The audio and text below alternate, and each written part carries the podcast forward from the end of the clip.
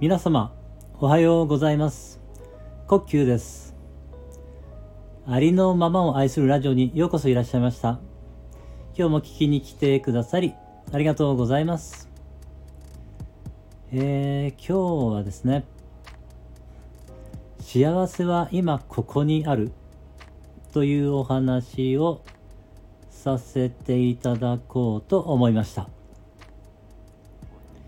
えーと私はですねずっと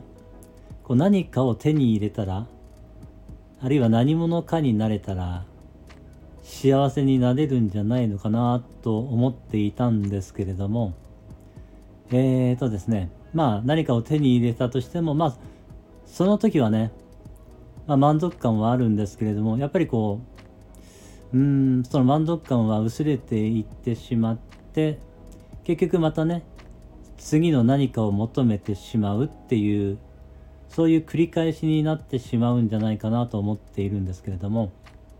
それで何て言うんでしょうね。うーんまあそのね未来の目標を設定してまあそのそこに向かって突き進んでいくということも、えー、ある程度必要になるのかもしれませんが、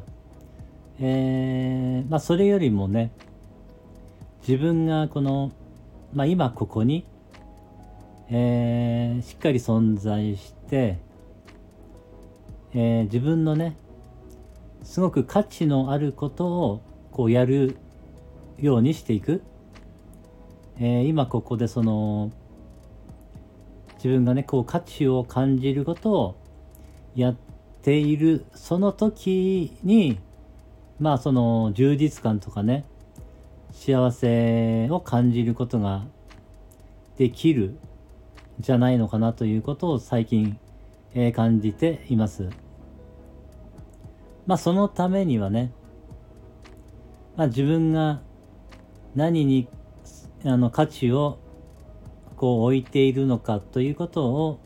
まあ、明確にした方がより良いわけなんですけれどもまあそれと同時にですねあの感謝ですね。その今あるものにこう感謝ができるとえー、こうね何て言うんでしょう。やっぱりこうまた幸せとはちょっと違うのかもしれないんですけれどもこう何て言うんだろうな。まあありがたい気持ち。そういうのをこうね感じられてなんかこう自分がここに存在しているのがこうありがたいという感じになれてうーんなんかすがすがしい気持ちというかですねなんか生かされているんだなっていうことを感じられてあのー、まあうん何て言うんだろうな生きてることにこう感謝できるようになるというかね。あのー、なんかそんなことをちょっと感じているんですけれども。うーん感謝すごい大事ですよね。でも何て言うんだろう。その頭ではあまあ感謝した方がいいよなって分かりますしああこれ感謝だよなって思うんですけれども。なんかねそのうん心からこう湧き上がってくるような感謝っていうのはなかなかなんか難しいかなと思ってるんですけれどもあの今年のね2月頃からえっ、ー、とクラブハウスというあのアプリがえっ、ー、と始まっているんですけれどもその中でね朝の5時半という結構早い時間なんですけれども、えー、高衣さあやさんという方がですねえっ、ー、と愛と感謝ルームというのを、えー、開催されていまして、えー、私は3月の20日頃から聞いているんですけれどもあの聞いてるだけでねあの感謝の涙が溢れてくるっていう体験をあの何度かねさせていただいていましてあのこれはあの何て言うんだろうその人がねこう感謝のえー、お話感謝を感じたことのそのまあ、お話をしてくださってる人がこう何十人って今度ね、えー、スピーカーに上がって話してくださっているんですけれどもその人が本当に心から感謝しているとあのそれがこちらにもね伝わってきてあの自分もこう感謝の状態になれちゃうんですよね。なんか共鳴するというんでしょうかね。それでなんかもう何度も泣いてるみたいな 感謝の涙を流してるみたいな感じで、えあったんですけれどもただその後ちょっと慣れてきてしまったのかなかなか感謝を感じられなくなっていたんですけれどもやはり自分でね、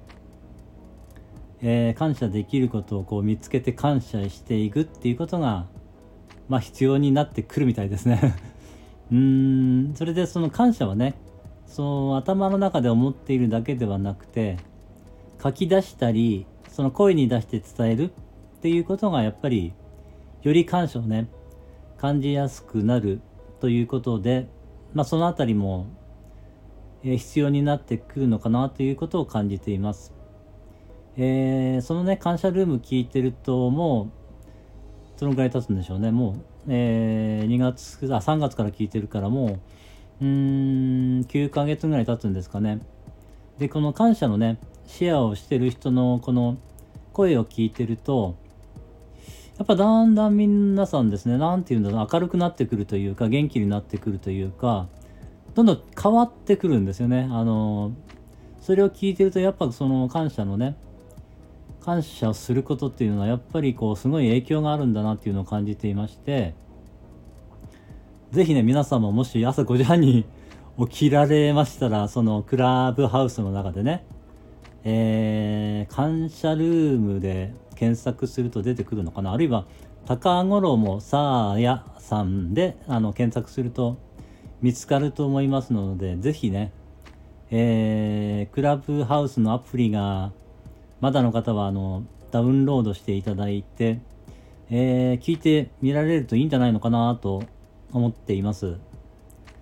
えー、今日はですね、うん、だからその、うん。今ここでまあ幸せを感じることはできるっていうことをまあ伝えたかったんですけれども伝えられたのかな？ちょっとよくわかんないですけど。うん。あの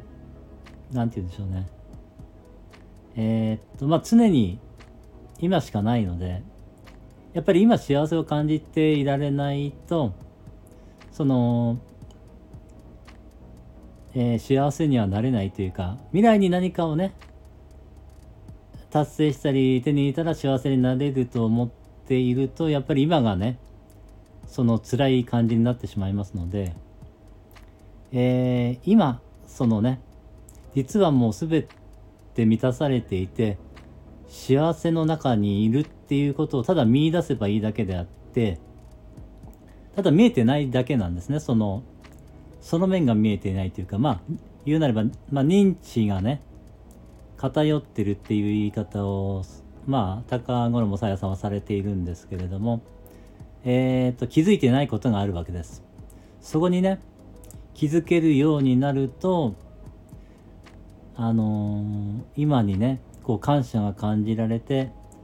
えー、まあ、感謝というのは感情ではなくて状態なんだそうですけれどもその感謝を見つけられれば見つけられるほどどんどんどんどんねその感謝神経というのが、まあ、感謝神経というふうに言われているんですけれども、えー、まあ、感謝を見つけやすくなっていくということだと思うんですけれどもそうするとね普段自分がこのどんどん感謝の状態にいられるようになってその感謝の状態にいるとねなぜか不思議なんですけれどもまたさらに感謝したいことが起きてくるみたいなことがあってどんどんねいい循環になっていってあのいつもこうね感謝の状態で幸せになっているみたいな